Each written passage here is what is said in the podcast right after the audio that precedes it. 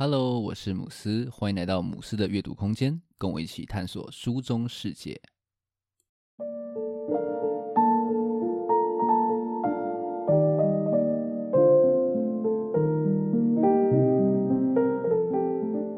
你知道台湾的民主是怎么来的吗？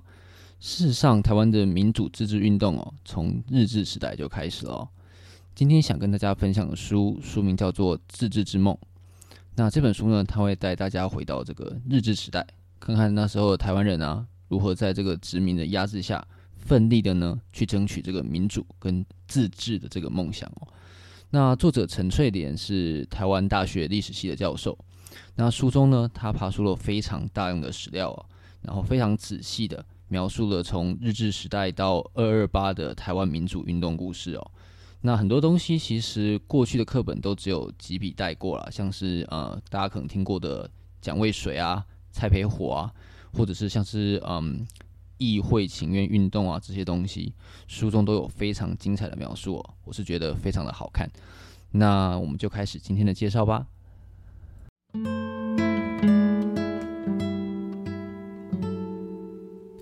一般大家想到这个台湾的民主化哦。通常想到的应该都会是解严后的各种运动，但事实上呢，台湾人关于这个民主自治的这个想法呢，早在日治时期哦就已经萌芽了。那书中提到，在台湾被日本接收之后啊，只有在初期的时候啊，还有一些反抗运动的能量。那在日本非常这个强硬的镇压下呢，渐渐的台湾就已经失去了这样子反抗的一个空间哦。那在日治时候的二十年的时候呢，日本的统治已经是非常的稳固哦，那这个时候呢，将这个反抗的反抗之火重燃的呢，是一群这个留学生哦。那有趣的是，提供这个火种的呢，其实就是日本自己哦。在一九二零年代那个时代，日本称之为这个大正时期。那时候呢，有非常多的留学生，台湾的留学生到日本去深造。那这个时候呢，刚好也是这个日本这个社会改革运动复苏的一个时期哦。很多工人啊、农民啊都走上街头，像是环保啊、普选啊、妇女解放等运动都是非常蓬勃的在发展哦。那在那个时候的台湾留学生，当然也是非常敏锐的感受到这样子的一个运动的一个思潮。那同时呢，他们也从这个运动呢去反思台湾殖民的问题哦。那最后这些思想就变成了行动，于是留学生们呢就发起了所谓的六三法撤废运动。那最后这个运动呢，也就演变成了大家应该都听过的台湾议会请愿运动。那从此呢，就展开了这个自治运动。当然啦，革命不能只有热血嘛，还是要有面包。那提供面包的呢，就是这些台湾的士绅哦。那其中最有名的，应该也是大家都听过的一个大人物，就是所谓的林献堂。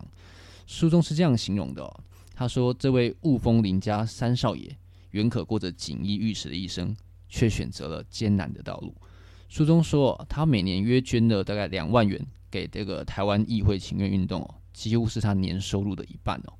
那同时，他面对各路人士啊来找他请求金援，基本上也都是来者不拒，有来问就有给，可以说是用最实际的行动当做反抗的后盾哦。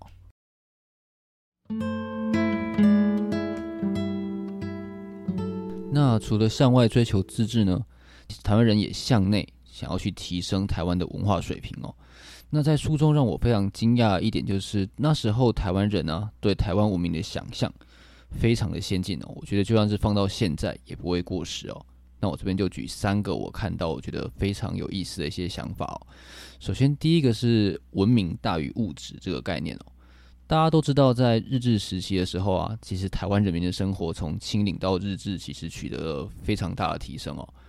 那甚至啊，当时的日本政府还非常得意的向这个西方宣传台湾这个非常优秀的殖民样板哦。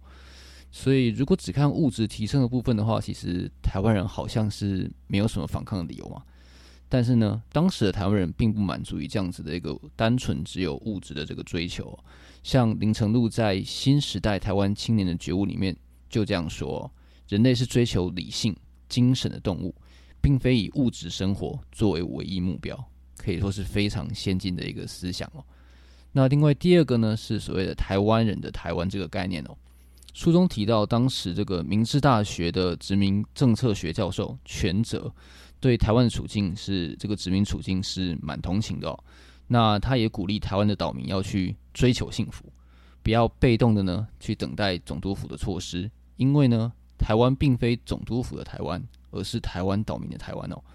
那后来这句话被这个蔡培火听到，诶，他就灵机一动，把这句话改变成说，诶，台湾不只是帝国的台湾，更是我们台湾人的台湾。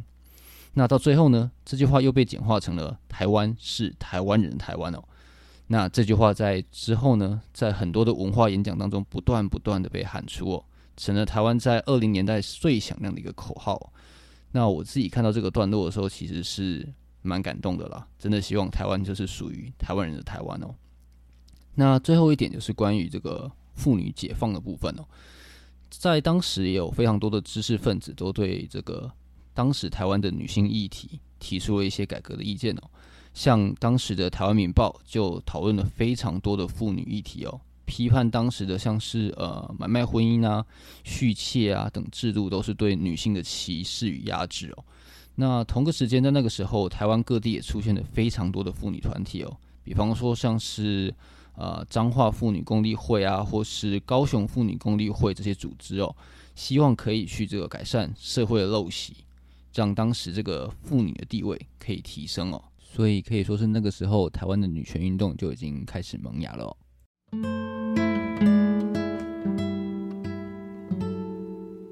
那上面讲的是这段历史的光明面嘛，那有光其实就有影哦。如大家所知道的，其实这这些在日治时代这个抗争啊，它最后其实是失败的哦。那在这段历史当中，我看到最大的阴影呢，就是这些抗争者。彼此之间的内斗哦，比较经典就是所谓的左右之争哦。前面说过，这个台湾的自治运动最早都是由这些士绅阶级来这个资助发展的嘛。那这些士绅阶级当然都是这种啊、地主啊、医生啊、律师啊这些上层阶级哦。那他们主张的呢，是要透过这种温和的方式，在这个日本统治的这个体制下面呢去改革。但是呢，随着这个运动的发展哦，社会主义的思想也是慢慢的就是壮大了。像是那时候很多农民啊、工人啊，还有这个妇女运动的这个也都是蓬勃发展哦。那从事这些运动的这个无产阶级改革派青年呢，渐渐的就对上面说的这种温和派的改革哦，失去了耐心，觉得好像啊没什么用，所以希望可以更激进的去行动哦。那裂痕就从这个时候呢，就慢慢开始有了。那相较于这个左右，台湾开始有这样子一个裂痕呢，日本的这个殖民政府的这个调性反而是非常的统一的哦。他自始至终都将这个台湾议会请愿运动呢，主张啊视为是所谓的台湾独立的第一步哦，所以是完全不会去容忍的哦。那针对这个台湾独立的这个想法呢，他们也定调出非常多的方针哦。其中一个很厉害的方针就是去分化这个台湾这些抗争者哦。像是针对台湾文化协会啊，总督府就定调出一个很厉害的方针哦，叫做对过激分子的过激行为进行严格取缔。那对温和派的呢，就要去加以劝诱这样的一个原则哦。那根据这个原则下呢，他要列出非常多的行动方针哦。那在台湾的抗争者内部的这个矛盾慢慢变大的状况，再加上呢，日本这样子分化的加油添醋哦。基本上败因已经开始显现了。那最后呢，台湾文化协会就分裂了哦。后来是由激进派的青年掌权哦，成为所谓的叫做新文协。那那些偏右的干部呢，就出走，成立了新的组织，叫做台湾民众党。那这个分裂还没完哦，因为随着像台湾民众党的这个主要领袖蒋渭水，他的思想越来越偏左。他所带领的台湾民众党内部的这个右派人士也是越来越不满哦。那其中在书中有提到一个我蛮讶异的，就是蔡培火跟这个蒋渭水两个是在当时是很不合的哦。那除了这个左右派的这个思想差异以外呢，还有另外一点是因为啊、蔡培火他是个非常虔诚的基督徒哦。那他对这个 蒋渭水的这个风流成性是有很多的不满哦。所以我是蛮讶异的，这就是当时这个抗争的两大要角，竟然存在这么大的矛盾哦。这我过去课本好像没有读到这一块。对，总之呢，最后这个在台湾民众党内的右派人士又跳出来，另组这个台湾地方自治联盟哦。那蒋渭水在他们出走之后，可说是这个解开束缚哦，就直接继续带领民众党越来越偏左。那还没完哦，荒谬的还没有结束哦。之前提到的这个左派，掌握这个文协的左派，同样陷入了内斗。他在新闻协内部产生了所谓的激进革命路线与社会主义合法路线这样子的一个对立状态哦。那最后呢，又是激进派胜出了。那随着左派是越来越激进哦，日本就越来越有强的理由可以去做这个强力的压制。那最后呢，民众党就被强制解散了。那新闻协因为像是二一二事件啊等压制而受到非常大的伤害哦，反抗的火苗在这个时候已经可以说是呃非常非常微弱了。那随着一九三七年中日战争这个开打，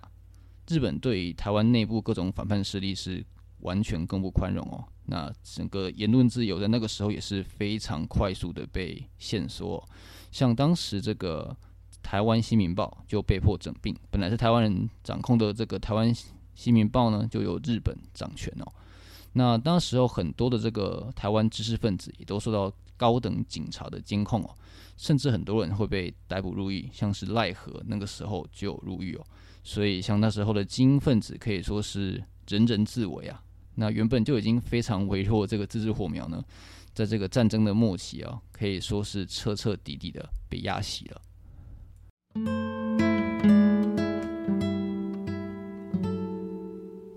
那这本书其实主要谈的是台湾在日治时期的民主运动哦。不过它的结尾是结在就是国民政府接收台湾，然后最后呢是用二二八事件来做结哦。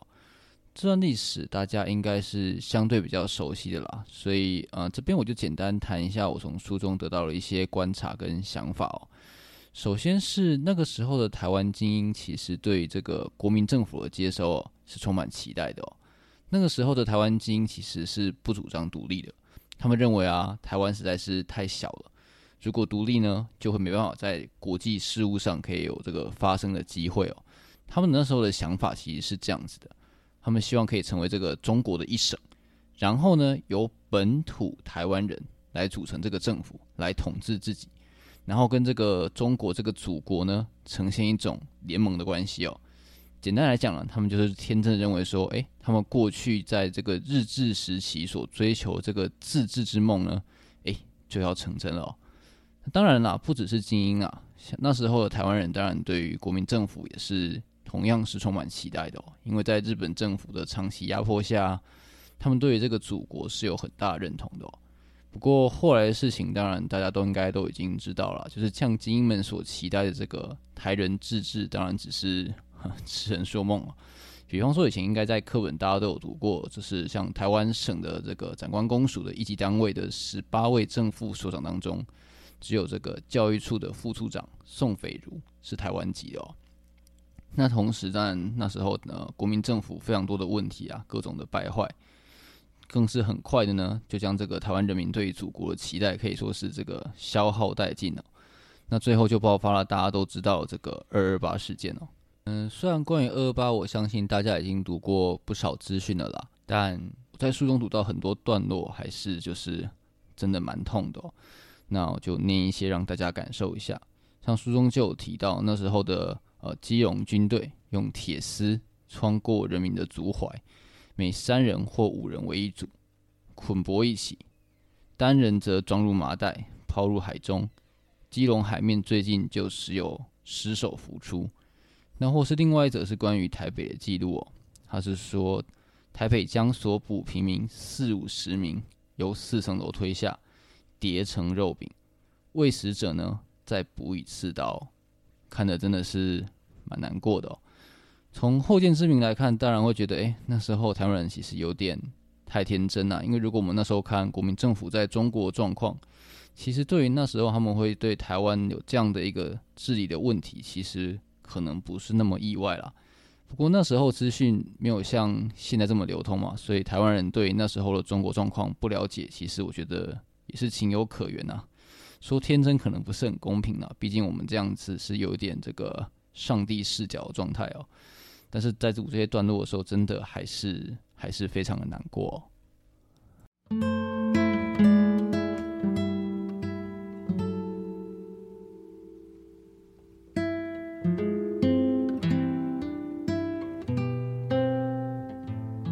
这本这个自治之梦哦，它其实原本是这个百年追求三部曲系列套书的这个首部曲哦。那这套这个百年追求呢，现在已经是绝版了。那它的一三部有再版。那第一部呢，就是我们今天介绍的这个自治之梦。那其实这是我第二次读这本书了。那在我这次读的过程当中呢，其实我觉得我会一直把像台湾现在的状况跟那个时候去做一些对照。比方说那时候，呃，台湾人追求自治的失败，当然很大程度的原因是因为日本非常强力的压制嘛，还有这个分坏分化的手段很厉害。但是呢，台湾自己内部的这个争斗矛盾呢，我觉得也是一个很大的失败原因哦。那我想到台湾现在其实也面临了很大的这样的一个分裂状况哦，其实是蛮呃让人忧心的哦。那我想到就是傅余导演在《我的青春在台湾》里面曾经说过一句话，他是这样说的：我们明明有着一部分共同的价值，为什么一定要分裂呢？那我想用这句话当做今天节目的结尾，希望呃台湾人可以一起守护这个台湾这个得来不易的民主。